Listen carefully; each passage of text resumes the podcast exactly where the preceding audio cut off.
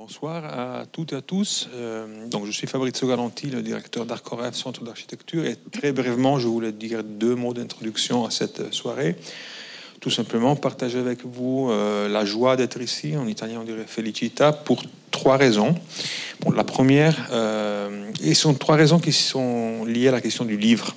Donc, la première, être ici à station Ozone, donc dans l'espace euh, de la librairie Mola. Et pour nous, c'est très important d'être dans ce lieu, euh, finalement, qui constitue dans la géographie culturelle européenne un bastion de défense de l'objet livre comme, euh, comme un outil de transmission du savoir. Et pour nous, c'est extrêmement.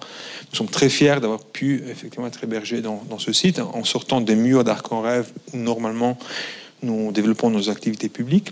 La deuxième raison est justement euh, encore euh, liée à la question du livre, parce que nous sommes ici pour discuter autour d'un volume qui est euh, le premier d'une collaboration avec la maison d'édition Cariatide, avec laquelle Arc en Rêve a, lancé, et Claudia, qui est la fondatrice de Cariatide, va vous en dire un peu plus, qui a lancé cette hypothèse que Arc en Rêve puisse aussi, au-delà de ses expositions, activités publiques, arriver à toucher à des publics qui sont un peu plus loin de Bordeaux et pour en revenir à la grande tradition de Andrea Palladio, donc ça fait 500 ans que l'architecture se transmet très bien à travers les livres.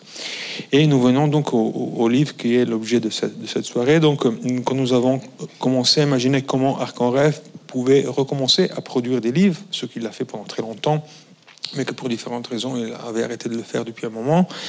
On s'est dit que bien évidemment, dans les traditions des musées, des centres, il y a toujours les livres qui sont des catalogues ou qui accompagnent des expositions, donc qui sont une sorte de relance de ce qui se trouve dans les galeries, mais que nous avons aussi l'ambition, le goût, le désir de produire des livres qui étaient détachés euh, d'une production d'exposition chez nous. Et donc nous avons commencé à réfléchir avec qui on aurait voulu effectivement faire un bout de, route. Et euh, la manière avec laquelle nous travaillons à Corée est assez simple. Donc, on, aime partager les choses que nous aimons. Donc, nous fonctionnons comme des fans. Donc, il y a des gens que nous apprécions beaucoup, qu'on a, du plaisir en suivre le, travail. Et Studio Moto, justement, fait partie de, groupes de, auteurs dont nous avons une, passion de, oui, de, fans. Et donc on s'est dit ça serait intéressant de faire un livre avec euh, Studio Moto. Donc on a, on a pu un peu euh, magiquement arriver à faire converger les astres de manière que cet intérêt soit réciproque. Donc, c'était pas seulement nous qui ont embêté Moto pour, pour pouvoir arriver à ce projet. Donc, on a, on a constitué effectivement une constellation de hauteur, d'intelligence, de, de savoir-faire qui sont, qui sont convergés vers, ce, vers cet objet dont nous sommes extrêmement orgueilleux et que ce soir sera donc le, le centre d'une conversation. Parce que ça nous semblait intéressant effectivement de faire ce que le livre, nous croyons, fait plutôt bien de partager donc pas seulement l'objet architectural en soi, mais quels sont les, les, fantasmes, les idées, les concepts, les thèmes qui agitent, euh, disons, les, les, cerveaux des architectes qui aujourd'hui en Europe pas seulement produisent une architecture euh, qui nous semble absolument pertinente et riche. Et donc le livre pour nous est plutôt un, un bon résultat parce que permet effectivement de rentrer un peu dans la tête de Studio Moto à travers un recueil de textes qui permettent de comprendre quel est un peu l'horizon de référence qui, qui, les, qui les anime, un recueil d'images qui constitue donc un, paysage euh, psychique par rapport à leur activité, auquel nous avons ajouté quelques petites touches d'autres contributions pour euh, comment dire, jouer en, de manière, euh, comment dire, une, réaction par rapport à ce travail très riche. Mais après, vu qu'Arc rêve a parfois un peu de chance, plus tard, Moto est devenu les commissaires du pavillon français à la Biennale de Venise, donc évidemment, ce livre aussi a, fonctionne un peu en, comment dire, en contrepoint du catalogue officiel de la Biennale de Venise en permettant d'élargir une compréhension un peu plus riche de leur trajectoire. Donc, c'est les choses que je voulais tenir, à vous dire. Je remercie encore une fois la librairie Mola et la station Ozone pour avoir accueilli cet événement ce soir et je vous invite donc à, écouter avec attention les échanges. Merci. Bonsoir, euh, moi je suis Claudia Mion, la directrice de Cariatide. Et je partage avec euh, Fabrizio la joie euh, d'être ici ce soir avec vous et avec les auteurs du premier livre de la, collection euh, qu'on a lancé avec Arc en Rêve. cette collection, on l'a appelée Sixième Cariatide. C'est comme la cariatide sœur qui est au, British Museum à Londres.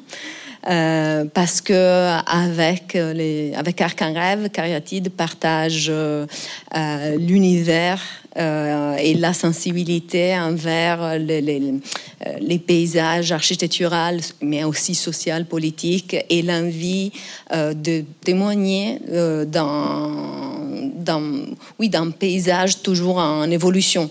Donc, euh, pour nous, c'est vraiment important d'accompagner euh, les, musées dans cette, dans cette, aventure de façon simple, comme, euh, comme Fabrizio a dit, parce que Cariatide aussi, c'est une petite structure. Donc, donc la, simplicité de nos, échanges et, des, échanges avec les auteurs a facilité la réussite de cet ouvrage. Euh, pour nous, euh, pour Cariatide, c'est autant c'est important de lancer ces livres, euh, d'avoir lancé ces livres l'année dernière, justement parce que dans la même année, on a publié aussi les romans photographiques, romans graphiques qui accompagnaient les pavillons français. Et bah, deux livres du même auteur la, même année, c'est une occasion spéciale, unique, je dirais et euh, qui, nous, a donné la, possibilité d'aller plus loin dans la compréhension de, de ce qui entoure l'agence, de la vision de l'agence. Et, euh, et du coup, on une des questions que probablement vous allez, voir plus tard, c'est est-ce que les deux, publications sont complémentaires et comment, dans, leur diversité, comment elles, euh, elles s'accompagnent, comment elles ont vécu ensemble. Et euh, moi, je laisserai la parole à, à vous. Euh, et je vous remercie d'être là ce soir et je remercie évidemment la, la librairie Mola pour nous accueillir. Merci beaucoup. Pour cette introduction. Donc, on va pouvoir parler de, ce livre, mais on va aussi, surtout, pouvoir parler euh, de Mioto et de finalement euh, tout ce qu'on ne voit pas autour du, travail d'une équipe d'architectes, parce que c'est un peu ça le sujet de ce livre. Et je vais pouvoir vous en dire un tout petit peu plus sur comment ce livre euh, en est venu à exister. Parce que vous devez le savoir si vous fréquentez des architectes les architectes, des fois, sont un tout petit peu réservés sur euh, la façon, ils sont un peu diplomates, ils font un peu attention quand ils révèlent leurs sources, quand ils, quand ils racontent ce qu'ils ont essayé de faire. Hein, il y a toute une, on peut dire, une économie de la, de la monstration du travail qui, qui est essentielle finalement et qui, qui, qui, constitue un peu une sorte de, voilà, de, cadre dans lequel les choses se montrent. Et là, on avait, on est, euh, ce, travail a été, euh, c'est une, c'est une aubaine. Pourquoi? Parce que tout simplement, c'est un travail qui a pris beaucoup de temps. C'est-à-dire qui, c'est un amoncellement de textes, d'écrits, d'images qui s'est fait sur plusieurs années. C'est un de ces objets un peu obsessionnels qui traînent dans une agence. C'est un projet, on sait qu'il va falloir le faire à un moment, mais on le laisse dans un tiroir pendant longtemps.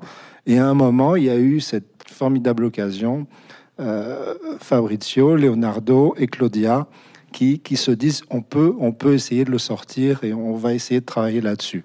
Donc c'est un livre qui peut-être n'aurait jamais dû voir le jour et c'est pour ça qu'il est un peu précieux parce qu'on est allé le, tirer de là où il était pour vous l'apporter et maintenant on va peut-être vous raconter aussi euh, en quoi il consiste euh, et qu'est-ce qu'il raconte parce que c'est un livre donc il y a une part de fiction très importante, il y a une part de théorie, il y a une part de, travail iconographique, mais prenons les choses une à la fois.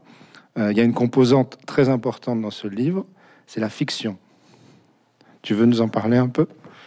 Alors, il y, a un, il y, a un, texte de fiction qui, qui, avait été euh, publié très longtemps. En fait, euh, c'est un, c'est un livre rétrospectif. Hein. donc en gros, c'est un peu une, vieille histoire. C'est des choses qui ont existé hors de l'agence, hors des projets, des réflexions qu'on a menées, parce qu'il sort euh, quasiment 20 euh, ans après. L'agence, elle a 20 ans cette année, en fait. C'est ça. La collaboration, l'agence a pris un peu de temps. Donc il y a une époque où on a commencé avant de faire des bâtiments, on faisait des vidéos et des, des fois des textes, notamment un texte de fiction. On en a fait un seul et c'était un sacré exercice hein, pour nous. Mais en fait, on s'est aperçu 20 ans après que ça avait été des travaux un peu annonciateurs, qu'ils étaient restés au fil du temps dans l'imaginaire de, de l'agence. Et c'était l'occasion de, les ressortir.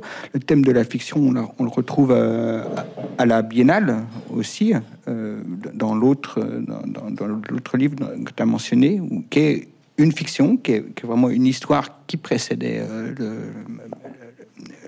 qui précédait le, le, le théâtre. Là, ça, c'est une histoire, effectivement, qui parle d'autoroute, qui est, semi-autobiographique puisque ça avait commencé par euh, une, une, exploration de l'autoroute euh, pour, un reportage photographique. C'était une bourse euh, à l'époque, une bourse qui n'existe plus, qui s'appelait Hors les murs. par le, le, et le ministère des Affaires étrangères. Et quelque part, ce texte, je crois, il nous a un petit peu suivi. Il y avait des références qu'on a retrouvées. Il y avait Ballard, il y avait toute cette idée de, vivre dans un lieu euh, séparé euh, du monde. Il y, a, le thème de l'utopie. En gros, c'était un, jeune reporter qui partait sur l'autoroute pour un reportage. Et au fil du temps, il commence à, à, prendre goût hein, à cette vie euh, hors, du temps et hors des lieux, enfin, dans, dans un non-lieu. Utopie, c'est un non-lieu. Et puis, vit sa propre, une sorte d'utopie personnelle et finit par rester habité sur l'autoroute et à jamais revenir dans, dans, sa vie euh, habituelle suburbaine qui, qui trouve finalement beaucoup plus ennuyeuse que, que la vie qu'il connaît sur l'autoroute. Gilles, vous allez m'accorder un, un, petit plaisir euh, personnel de lire un extrait du livre parce que j'ai toujours rêvé d'être avec des architectes et de pouvoir, comme Bernard Pivot, lire un, un petit extrait du livre et puis après on va pouvoir en discuter. Alors, une semaine après son départ, Rob est habité par des sentiments ambivalents d'ennui et de confiance. Jusqu'au présent, il a surtout eu affaire à des distributeurs de billets, des panneaux d'information, des chaînes de magasins, des hôtels et des restaurants bon marché. Bien qu'il ait maintenant franchi la frontière italienne, les routes ont gardé la même taille, la largeur des marquages au sol, les panneaux, l'intensité des rétroéclairages des véhicules sont restés inlassablement uniformes. Même les voitures se ressemblent. Toutes les stations-service où s'arrêtent où il s'arrête lui semble familière, comme s'il était déjà rendu quelque part. La répétition infinie de leur haut vent le long de la route lui donne un sentiment rassurant de familiarité. Lorsqu'il appelle sa femme, tous les jours à 19h, il se sent presque chez lui, car tout ce qu'il voit dans les stations-service se trouve aussi chez lui. En fait, les seules choses qu'il doit utiliser sont des infrastructures génériques, la route, son téléphone portable, sa carte de crédit, ces infrastructures sont bien intégrées et imbriquées les unes dans les autres. Il en a à peine conscience de les utiliser et de s'y fier. Voilà, donc ça c'est le, le, le, corps, on peut dire, du texte de Holy Highways. C'est le premier degré de lecture, c'est ce récit qui est le récit un peu d'un voyage que vous avez fait ensemble? Pas encore, vous n'étiez pas... Non, pas tout à fait encore. Mais après, il y a, bon, il y a eu tout ce travail euh, de voyage, et puis après, il y a eu tout un travail donc d'écriture, et il y a eu tout un travail de travail de l'image. Parce qu'en fait, euh, tu avais pris une, des, milliers de photos. Alors on donc, en fait, il y a tout un reportage photographique qui a été retravaillé après et qui était après monté en vidéo et des choses comme ça. Donc, il y a eu, euh, du travail sur le son. Alors, il n'y en a pas quelques-unes, on les a toutes parce qu'on est aussi boulimique que vous. Donc, on s'est dit qu'on va toutes les mettre, mais on peut vraiment les parcourir et puis peut-être s'arrêter sur euh, quelques-unes À l'époque, euh, on avait pris des milliers de photos euh, et quelque part, ça a peut-être déjà commencé toute l'idée de la collection en fait. Hein. Ça, c'est un livre, c'est un recueil. On appelle ça un recueil en français, en anglais collection, on dit collection. recueil, c'est un peu plus joli parce que ça parle de poésie. mais peut-être que c'est le début aussi d'un travail qui est un travail sur, sur l'imaginaire. Je pense que c'est pour nous, c'était assez rare d'entrer dans un travail d'architecte par le biais de l'imaginaire, c'est-à-dire des images qu'on partage. celles qu'on affiche au mur, celles qui sont là, celles qui sont dans des livres qu'on connaît. Et on voit bien qu'avec le temps, euh, au bout de 20 ans, on est comme un vieux couple qui a partagé tellement d'images et il suffit de, de, la mentionner pour savoir exactement de quoi on parlait. Et ces images, on les montre euh, jamais. On avait commencé avec l'autoroute. Et puis ce sont des images. Alors la photo de gauche, par exemple, ça c'était le, c'est toutes les images qu'on avait rassemblées, qu'on avait mis sur un grand mur. Qui était, ouais, c'était notre, notre, salle de réunion. Et ça étonnait un petit peu tout le monde. C'était le début de travail de, d'archivage euh, d'images qu'on montre jamais. En ah, ah. fait, euh, et, souvent qui nous plaisent beaucoup. C'est-à-dire, c'est des images de travail qui sont refusées, qui sont des tests, qui sont des, errements. Enfin, voilà, on ne sait pas toujours où on va. Mais souvent, on les aime beaucoup et on les partage jamais. Il n'y a aucun moyen de les publier dans une revue d'architecture qui montre des images de bâtiments euh, finis. On a des, fois essayé de publier des images de chantier, on n'est pas arrivé, qui nous plaisent en général beaucoup aussi. Et on s'est dit que c'est dit, il faudrait les montrer. Faudrait, je sais pas, si on les trouve intéressantes, peut-être d'autres euh, les, aimeront ces, images. Et, déjà là, c'est une, une shortlist. Parce qu'en fait, on a commencé à fouiller dans nos archives et on avait, euh, je sais pas, un document PDF de 600 pages avec euh, toute une série de sélections d'images, de séries, parce qu'effectivement, on travaille beaucoup par série, hein, par incrémentation. Euh, et donc là, oui, c'est un peu une sélection de, des, morceaux choisis, de, moments qu'on aimait. Euh. des fois, il n'y a pas d'explication précise, mais c'est des, sentiments que l'on a. Dit ah, mais celle-là, on la trouve chouette. Ah, ah celle-là, intéressante. Celle-là, elle est étrange, elle est bizarre. Pourquoi? Ben, On ne sait pas, mais nous, on la trouve bizarre et donc on la trouve intéressante. Donc, ce, qui se passe, moi je vais vous dire, c'est la quantité d'images qu'il y a dans ce livre et la quantité de textes aussi qu'il y a. Et sur ce point, on peut saluer aussi Spikey Fisher, les designers du livre, qui ont tenu jusqu'au bout leur idée première qui était de faire un livre assez confus finalement, dans la façon d'organiser les choses. Euh, et ils ont bien fait de le faire parce que la structure finalement de ce que de ce qui est contenu dans ce livre, raconte aussi quelque chose de cette confusion qui se rapproche un peu de la conscience. C'est-à-dire, nous, la première chose qu'on a vue en regardant ce matériau, c'est de se dire c'est un matériau qui est pratiquement pas trié. Et s'il n'est pas trié, c'est comme une archive, c'est comme quand on découvre dans une caisse, euh, quelque part dans un, les, photos de famille, des tas de photos, mais qui, du fait d'avoir été collectionnées, euh, constituent, on peut dire, un récit ou, établissent quelque chose, et eh ben ça, on avait l'occasion de le faire avec des architectes qui sont euh, tout à fait actifs, tout à fait vivants et, tout à fait présents sur la scène euh, française. C'est pour ça que c'est assez généreux parce que d'habitude, les archives, les architectes vont plutôt éviter ce genre de dévoilement. C'est-à-dire là, on est dans quelque chose qui est, qui, il donne des clés en fait dans ce livre, et on va venir un peu euh, attentivement sur ces clés parce qu'elles sont importantes, mais vous étiez conscient de faire quelque chose comme une, presque une mise à nu, non? Oui, oui, il y, a une, grande part euh, d'inconscient. Il y a beaucoup de thèmes, hein. il y a beaucoup de figures déjà symboliques. Euh, c'est pas un, inconscient du, type du rêve, quoi. C'est vrai que c'est un, inconscient un peu conscient. On l'a fait, on l'a rassemblé, et on n'avait pas euh, les, images, en tout cas, n'étaient pas mises dans l'ordre. C'est vrai que c'est parce qu'il Fischer qu'on travaillait à partir de cette matière brute. En gros, on vous a livré une matière brute. Hein. Et les textes étaient préassemblés, mais pas encore, quelque part. Ils sont mais ils sont restés dans. C'était un choix hein, de, mhm. les garder dans, leur état.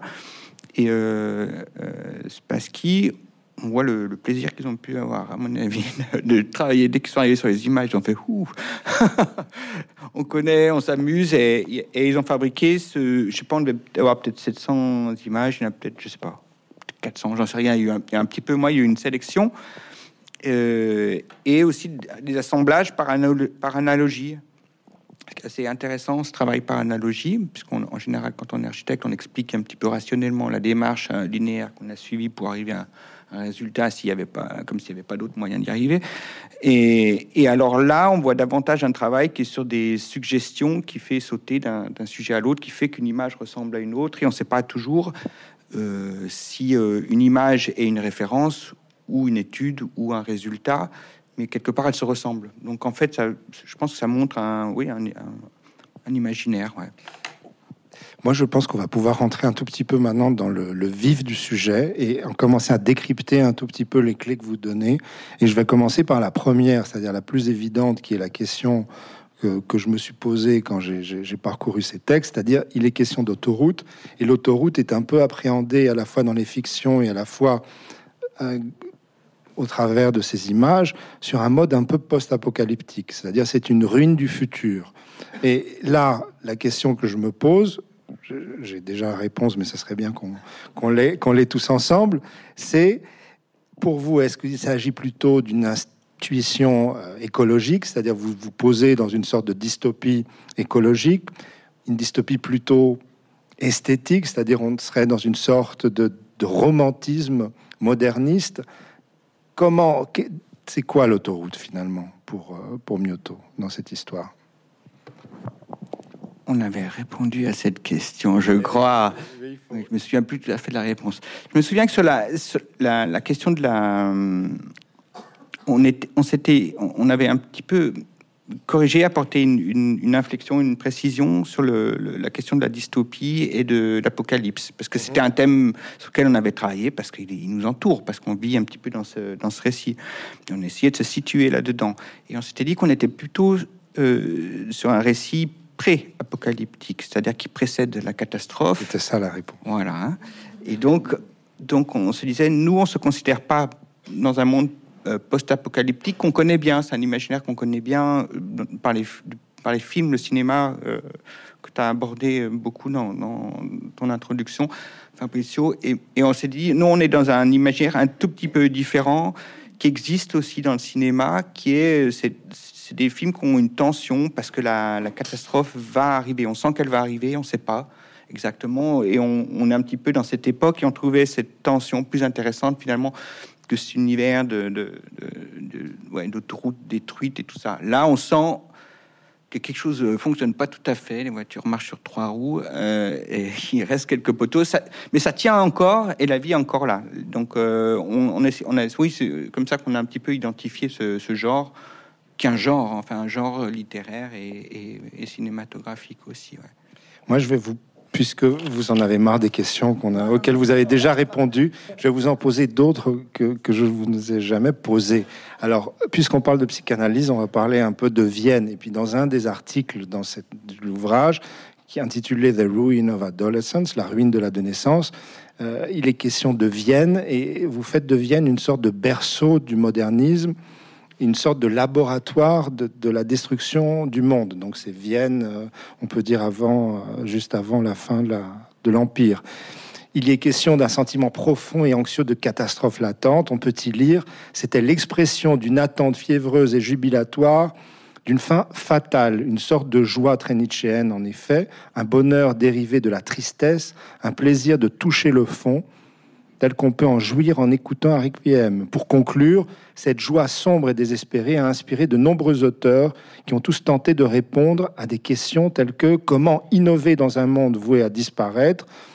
ou la nouveauté n'est pas faite pour durer, comment rompre avec le passé quand il n'y a pas d'avenir, comment imaginer une avant-garde sans illusion. Euh, là, ce n'est pas de Vienne que vous parlez, c'est de, c'est de nous, non? C'est de notre époque. C'est-à-dire, il y a une sorte de parallèle euh, très clair entre le présent et, cette, euh, cette, fin d'empire. Oui, oui, parce qu'on est tout à fait dans, dans cette période pré-apocalyptique de Vienne, puisque c'est, c'est une période de crise euh, avec le, nazisme qui augmente, il y a une crise économique, il y a la, fuite des, des, juifs déjà, toute, toute l'intelligentsia, toute la scène artistique et elle peut être vue de différentes manières. Alors nous, on trouve qu'elle ressemble beaucoup à notre situation actuelle parce qu'on a cette, cette, même tension pré-apocalyptique. Euh, et on, on s'est dit que c'était c'était intéressant parce que c'est une modernité différente de celle qu'on a connue, celle qui est plutôt enseignée, qu'on convoque habituellement à l'Ouest. Mmh, mmh. Ça, c'est une autre modernité qui est beaucoup plus euh, intérieure, beaucoup plus introspective, euh, effectivement, peut-être parce qu'il y a Freud à ce moment-là qui, déploie un peu cette théorie. Et on s'est dit, mais c'est pas parce qu'on est dans un moment de crise, comme on l'est, qu'on ne peut pas être moderne. Parce qu'il y a une modernité qui peut exister sans grand regard vers le futur. Aujourd'hui, on est en panne de futur. Hein, on apporte ça dans la biennale, mais on n'est pas nécessairement en panne d'invention parce qu'on peut chercher l'ailleurs, ailleurs. il y avait des exemples, par exemple. Alors, il y a plusieurs regards sur, sur ce moment-là. il y a notamment Hermann Broch qui appelle ce moment-là l'apocalypse joyeuse. C'est pour ça qu'on avait, c'est comme ça qu'on a trouvé le. Mais lui, il écrit ça en, 1950 a posteriori et il critique un art particulier qui est peut-être les opérettes, enfin un art un petit peu léger, et se dit quelle absence de conscience de, continuer à, faire comme si on n'était pas au courant de, la crise. Donc pour lui, c'est l'apocalypse joyeuse.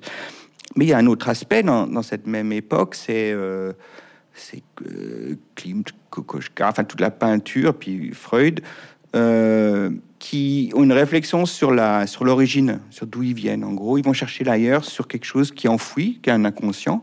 Puis on voit Klimt, il, peint des femmes enceintes. Vous voyez, il y, a, un truc sur l'intérieur. Il s'est dit, on va chercher à l'intérieur de nous euh, un autre univers. On va continuer à inventer. On va pas, on va pas s'arrêter là. Donc pour nous, c'était une, c'était une manière, c'était un appel à, poursuivre une modernité qui s'était officiellement euh, interrompue. Quoi. Un petit peu une leçon. On va, on, va, on va en venir aussi au sujet de, ce que vous avez fait à Venise, parce que je pense que c'est important d'aborder cette question. Avant d'aller à Venise, peut-être que euh, on pourrait parler un tout petit peu de Saclay, parce que moi, en relisant certains passages du livre, j'ai compris enfin Saclay. pourtant, j'avais écrit dessus un moment où il a été inauguré, mais je comprenais pas pourquoi j'étais fasciné par ce projet. Hein, Saclay, donc c'est un, un centre, c'est un condensateur social, c'est un bâtiment que vous avez réalisé au tout début du chantier on peut dire, du grand chantier de, campus à Saclay. Donc, il a regroupé, euh, c'est le plus grand, euh, c'est la France qui essaie d'atteindre l'Amérique en faisant, en construisant dans un champ des, formidables joyeux. Et au tout début, il y avait ce, bâtiment que vous aviez fait qui était un peu dans, un désert, en fait. C'était une sorte de restaurant, centre de sport, centre social, mais dans un campus qui ne fonctionnait pas encore. Et tout le monde allait le voir et tout le monde était fasciné. Et puis on comprenait, on comprenait pas très bien parce qu'il y avait, il y avait, c'était désertique, il y avait un vent terrible. C'était quelque chose de très urbain, de très social, posé au milieu d'un champ et on se croirait dans un film de Fellini en fait. On était dans un décor, il y avait une dimension très très décor et puis aujourd'hui bien évidemment sa clé s'est densifié, le métro arrive dans quelques mois, c'est devenu la, ce que, ce que ça, ça, ils ont voulu en faire, et puis c'est très bien. Mais à ce moment-là, il y a eu une dizaine d'années où Saclay a été vraiment une sorte de, de, de, décor de ce récit, en fait, de cette dystopie moderne de quelque chose qui est construit et qui est une ruine avant même d'avoir fonctionné. Hein, il y a un groupe allemand qui s'appelle Einstürzende Neubauten, les, qui font de la très bonne musique. Et ben, c'est vraiment ce qu'il faut écouter en, allant visiter euh, Saclay, non ah, En plus, Donc c'est une référence officielle à présent. Non, voilà. Donc, je sais pas. Est-ce que vous pouvez nous en dire un tout petit peu, une petite anecdote sur Saclay C'est en fait, Saclay, effectivement, quand on est arrivé euh, à Saclay, il y avait des champs, il y avait quelques bâtiments qui restaient d'université euh, sur place. Donc, en fait, on... l'ambition euh, du maître d'ouvrage, c'était de faire le premier bâtiment public qui allait préfigurer finalement toute l'intensité urbaine qui allait venir sur le plateau. Donc, tout ça avec un seul bâtiment, donc c'est un challenge énorme. Mais c'est un tout petit programme. C'était pas grand chose. C'était euh, une petite salle de sport, euh, un terrain de basket et puis une cantine. Qui a été très publié. Oui. Euh, et donc, du coup, en fait, nous, on avait pris le parti de vraiment de l'intensifier, d'en faire vraiment un objet architectural très, très urbain, finalement, qui allait préfigurer toute l'intensité qui allait venir. Et effectivement, là où il, rejoint, en fait, on l'appelait public condenser, mais en fait, il rejoint totalement les quatre thèmes que l'on euh, finalement que l'on évoque dans le bouquin, qui est euh, la notion de totem, parce que quand en fait quand il est là, il est, il est, impressionnant, il est un peu bizarre, il est euh, placé sur le bord de la route, dit mais c'est quoi ce, c'est, quoi cet endroit? C'est, il, a vraiment une image de, un peu d'objet placé le long de la route, voilà, qui interpelle on parle de la foule, parce qu'en fait, c'est un bâtiment qui est à moitié vide, à moitié plein. Il y a autant d'espace intérieur qu'extérieur. Et des moments, il est plein d'étudiants, et des moments, il n'y a personne. Ça. Et donc, donc ça, c'est le deuxième thème qu'on aborde finalement dans ce projet. Il y a euh, le thème de la, un peu de la, ruine, parce qu'en fait, c'est effectivement, c'est un bâtiment qui a l'air euh, pas fini. Mmh. Il y a des endroits qui sont pas programmés, qui sont euh, des, des, friches urbaines qui sont intégrées au, projet. Alors, économiquement, c'était compliqué, etc. Mais finalement, on a, voilà, on a, on a un, bâtiment qui est un peu adolescent, qui on ne sait pas très bien s'il est en, état de, construction ou bien de, ou bien de démolition. On ne sait pas très bien. On, se dit qu'il n'est pas fini. Et euh, et puis après, il y avait la ruine, il y avait l'île. La ruine et l'île, l'île. Oui, parce que c'est euh, c'est le thème de, de, de l'île. C'est un, une, une petite société, des étudiants qui vivent là-dedans, qui, grimpent dans cette structure, qui, se l'approprient, entre guillemets, qui, l'occupent.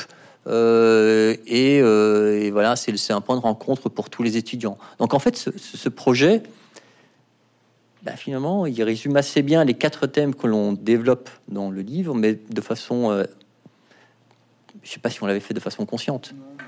Euh, on a fait le projet parce qu'on on le, sentait comme ça.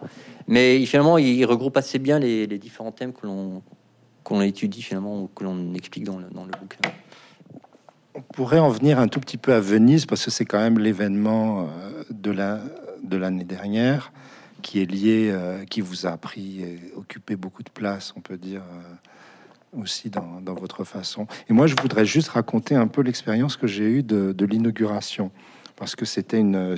Les inaugurations d'habitude à Venise, c'est quelque chose euh, d'assez pénible. Hein. Il y a beaucoup de monde, il y a, les officiels qui arrivent d'un coup, et puis il faut les suivre, et puis après ils partent et tout le monde les suit. Il y a une sorte. C'est un peu comme un, dessin animé euh, euh, ou comme.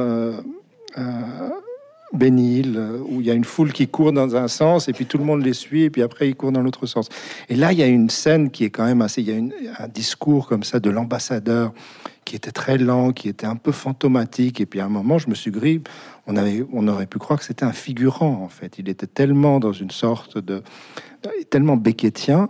Et en fait, c'était pas du tout. C'est-à-dire, c'était, vous avez eu la chance d'avoir une inauguration qui était un vrai acteur et qui a fait une sorte de performance formidable. Mais tout ça, ça collait très bien parce que le projet était une sorte de théâtre, et un théâtre, on peut dire, un peu décadent. Mais là, vous allez quand même nous en parler un peu plus. C'est-à-dire, c'est à vous de me dire un tout petit peu qu'est-ce que vous avez essayé de faire à Venise et comment ce, théâtre a, fonctionné finalement. Oui, c'est un, théâtre qui, qui, fait écho un petit peu à ces réflexions, parce qu'il est entre la décadence et le et l'espoir. Il est un petit peu entre les deux. On a voulu préserver cette ambivalence, qui est un petit peu le, fruit de notre époque et les thèmes sur lesquels on travaille. Donc disons qu'on est plutôt dans une période décadente, c'est-à-dire euh, on convoque le déclin. Le décadence, c'est pas le déclin, hein, c'est on convoque le déclin et à force de le convoquer, ben, il arrive. Hein, voilà. Donc c'est ça la décadence. Et on s'est demandé si nous-mêmes on devait être décadents parce qu'il y a un art de la décadence qui est, qui est intéressant. Enfin, j'ai une littérature qui est, et dans le fond, nous, on s'est dit non, on n'est pas du tout. Enfin, on a essayé, hein, mais non, on n'est pas. Yves et moi, on n'est carrément pas du tout décadent. On n'y arrive pas. Euh, et donc, on, a, on s'est dit non, il faut qu'on tente de, de relancer cette, cette, cet élan utopique qui nous a, qui a tiré euh, la, la société occidentale. Euh, parce que c'est notre culture quelque part, on peut pas, on peut pas l'oublier comme ça. Donc l'idée du théâtre, c'était de procurer un lieu, les conditions pour remettre en marche l'utopie.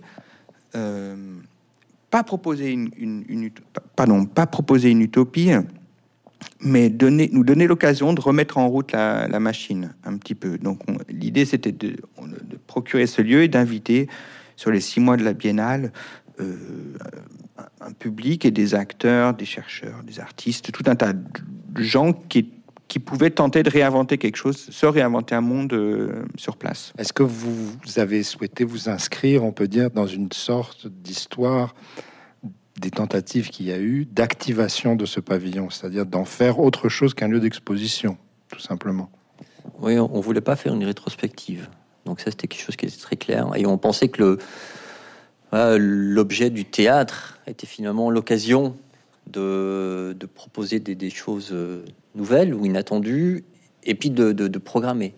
Donc effectivement, on a eu tous les mois, on a une semaine, on a eu des, des écoles d'architecture, on a eu des, artistes qui sont venus, qui ont occupé l'espace et qui... Euh, en fait, c'était un backstage. Donc en fait, on savait pas très bien s'il y avait un spectacle ou pas. C'est on vivait avec les artistes et euh, et puis à un moment donné, euh, ils commençaient à faire leur, leur, spectacle.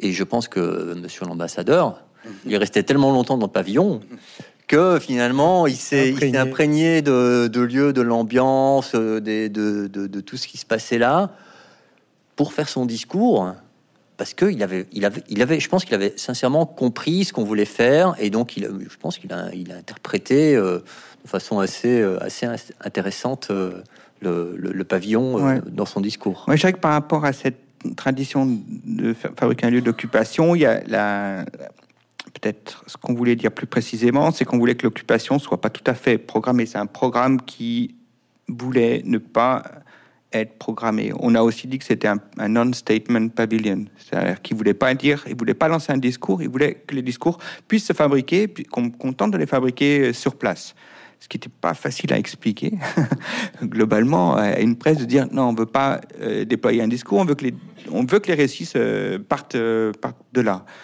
Donc c'était une attitude, on va dire, euh, politiquement euh, peut-être plus, on nous l'a dit, plus anarchiste, c'est-à-dire qu'on laisse, on, on, programme pas, on, par rapport à, nos mmh. clients aussi, c'est c'est un discours, on dit, c'est pas c'est pas l'État qui s'impose, mais c'est la c'est le, le, public qui pouvait interagir. Il y avait il y avait des des éléments, le son évoluait tout le temps. C'est-à-dire que c'était pas une programmation dans le sens où on a, on a prédit l'avenir qui, est en lien un petit peu avec notre travail sur l'idée de, de, la ruine du bâtiment qui n'est pas fini et qui dit aussi que, que l'architecture, elle se redéfinit largement par les usages qu'on en fait. C'est-à-dire que euh, un lieu, enfin, je vous voyez, ça, ça pourrait être une salle de sport, hein, euh, mais ça dépend de la manière dont on l'occupe.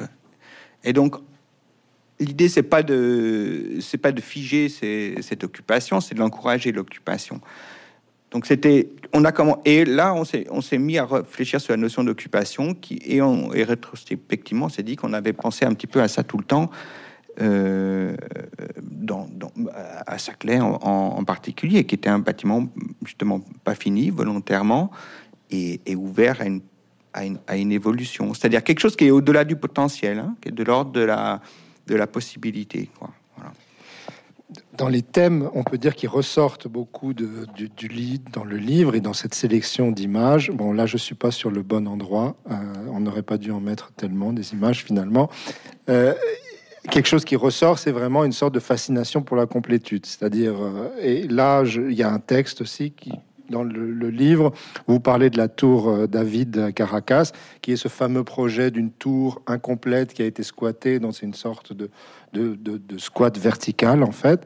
Et, là, voilà, vous vous en faites une sorte de d'éloge, mais du point de vue des architectes. Vous n'êtes pas les premiers à le faire, mais votre, euh, votre éloge mérite d'être euh, soulevé.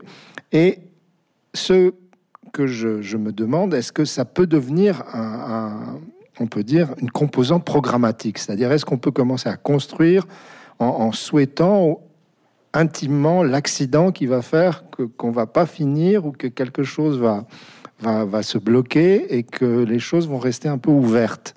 Est-ce qu'on peut construire en tenant, en ayant en tête cette, cette, ce fol espoir d'une ouverture de l'incomplétude? On l'a tenté, hein.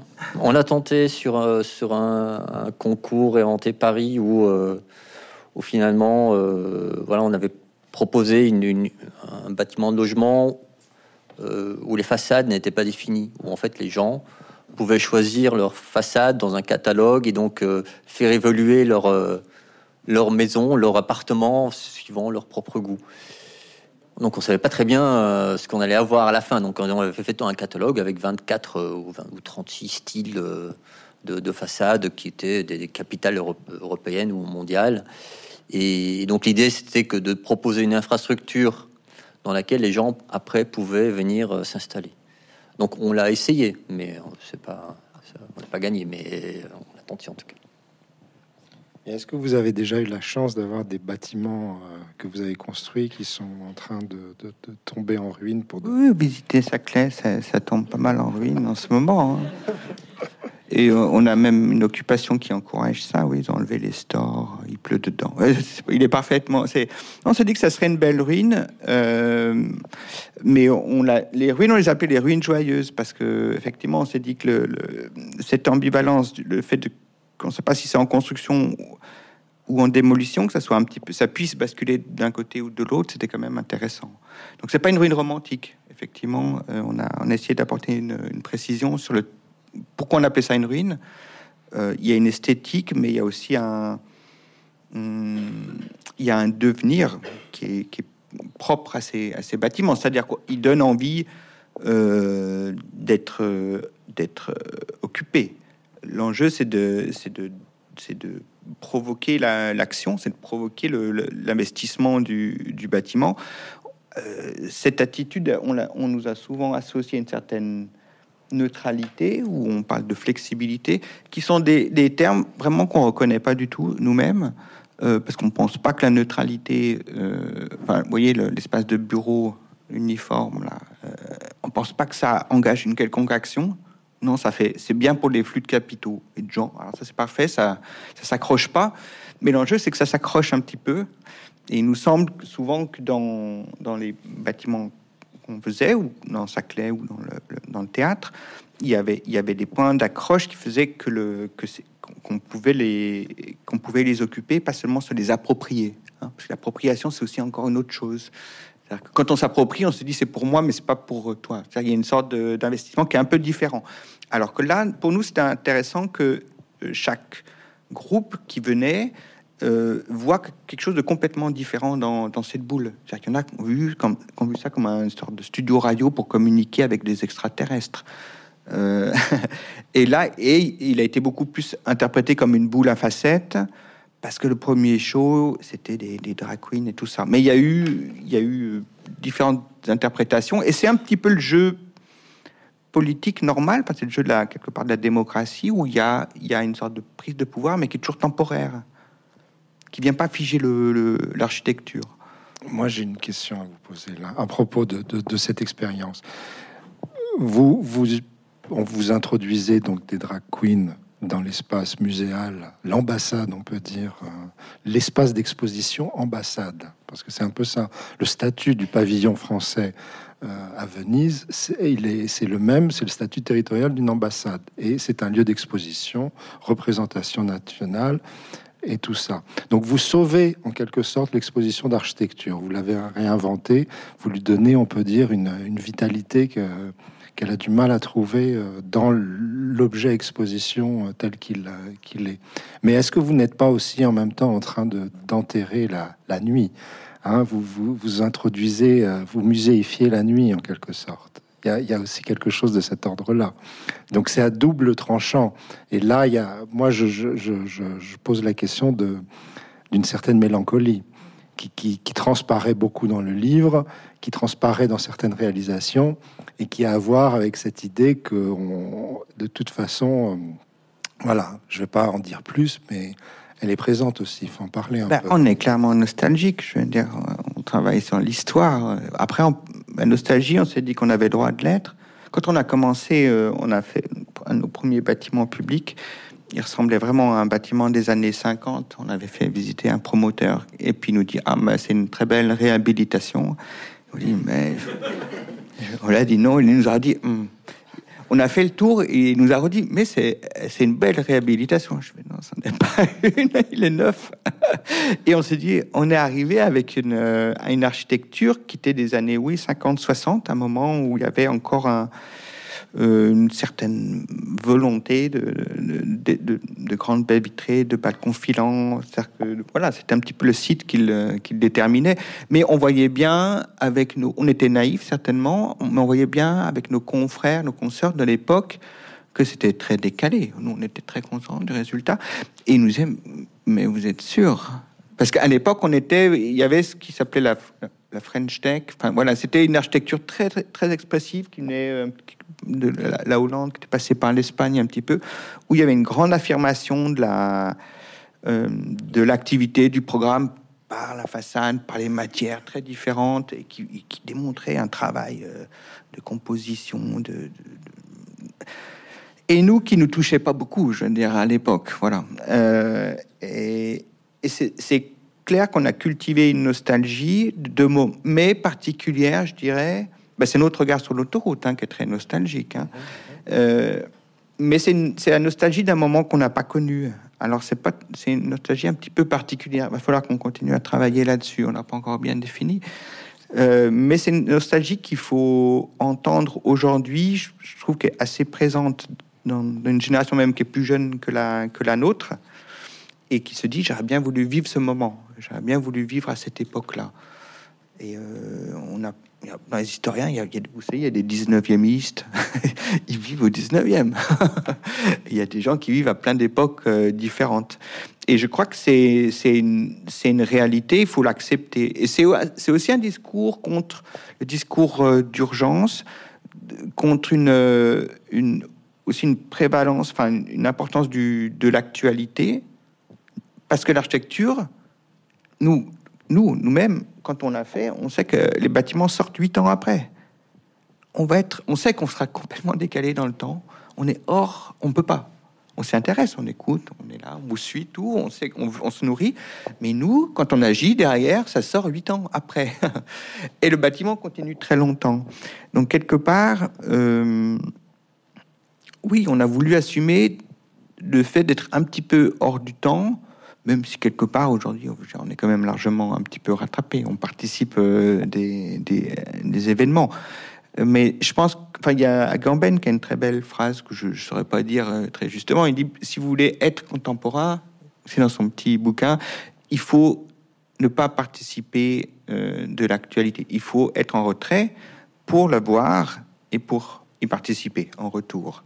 Donc ça résume assez bien notre, notre volonté. Là, on est en train de, projeter une image du, catalogue euh, de la Biennale et je voudrais en venir un tout petit peu quand même sur ce catalogue parce que pour moi, c'est un catalogue apocryphe, c'est-à-dire vraiment en le, feuilletant et en, y pensant, j'ai un peu pensé. Il y, y, a un art de l'illuminure comme ça, moyenâgeuse, qui consiste à mettre des images absolument euh, incompréhensibles dans, des textes bibliques, hein, des lapins euh, qui se coupent la tête, des choses comme ça. Et à un moment, je me suis dit que comme c'est un livre d'images, il n'y a que des images, bah, vous avez fait d'un côté un livre qui est vraiment très généreux et presque euh, boulimique dans sa façon de, vouloir tout donner et tout restituer, et vous avez fait un petit livre apocryphe, c'est-à-dire la chose qu'on ne comprend pas, mais peut-être vous pouvez nous en dire un mot de plus maintenant qu'on, que, c'est sorti. Mais t'as pas compris Mais pourtant c'est, clair. Non. En fait, on se disait que c'était tellement clair qu'il fallait pas les textes pour l'expliquer. Qu'à un moment donné, la, série d'images, la, voilà, c'était une, lecture c'était une histoire qui était, qui est un petit peu étrange, mais qui complétait finalement euh, l'histoire de cette boule qui était dans ce pavillon. Et, euh, et qui finalement, ben, qui était plutôt intéressante. Euh, comme le, théâtre, on pouvait le comprendre de plusieurs façons. Peut-être que le, catalogue, qui n'est pas un catalogue à proprement dit, mais qui est plutôt un roman photo, ben, pouvait se comprendre aussi de façon euh, un peu différente, mais non, il est quand même assez cohérent, non En fait, on, est, a rencontré l'univers d'Hugo Bienvenu, qui est le réel auteur du, livre. C'est lui qui a, fabriqué toutes ces images dans un temps record. Et comme on ne pouvait pas faire un catalogue, on n'avait pas d'exposition. On voulait pas être rétrospectif dans ce. Alors le livre euh, Holy Highway, est extrêmement rétrospectif, il est dans le passé, quelque part dans notre passé.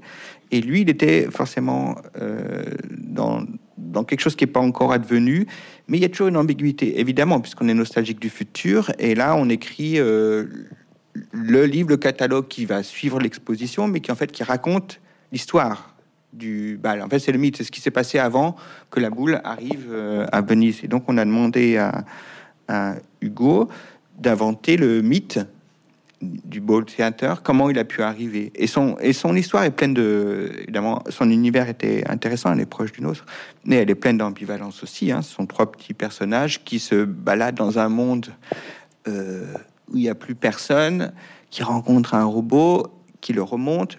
Robot, c'est aussi une image d'un futur révolu quand même. Et puis qui commence à reconstruire le monde. Et on travaille. Alors, voyez, c'est très joyeux, qu'ils sont très joyeux de se rencontrer. Et puis, vous voyez, il se balade quand on, quand on traverse le livre. Il y a un moment, il y a des champs de petites croix. C'est, il traverse Verdun, quoi. Il traverse un moment, le moment, et là, on comprend que le monde, tout le monde est mort. Donc, ils sont dans l'après, ils sont pas dans, dans, dans, l'avant.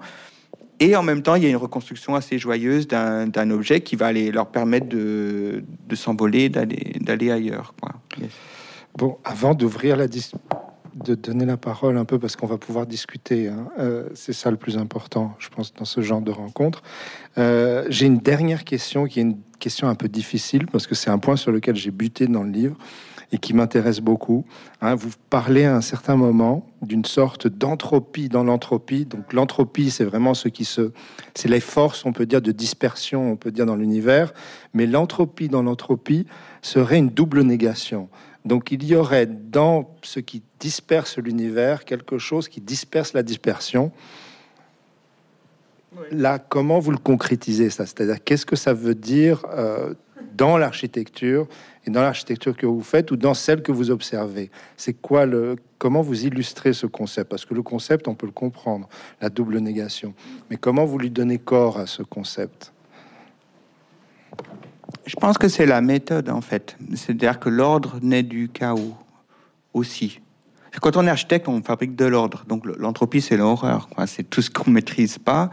Euh, mais on voit bien que nous, quand on va chercher des références, elles sont en général toujours de l'ordre de l'infrastructure, mais ce sont pas les infrastructures euh, euh, resplendissantes. C'est pas Calatrava, quoi.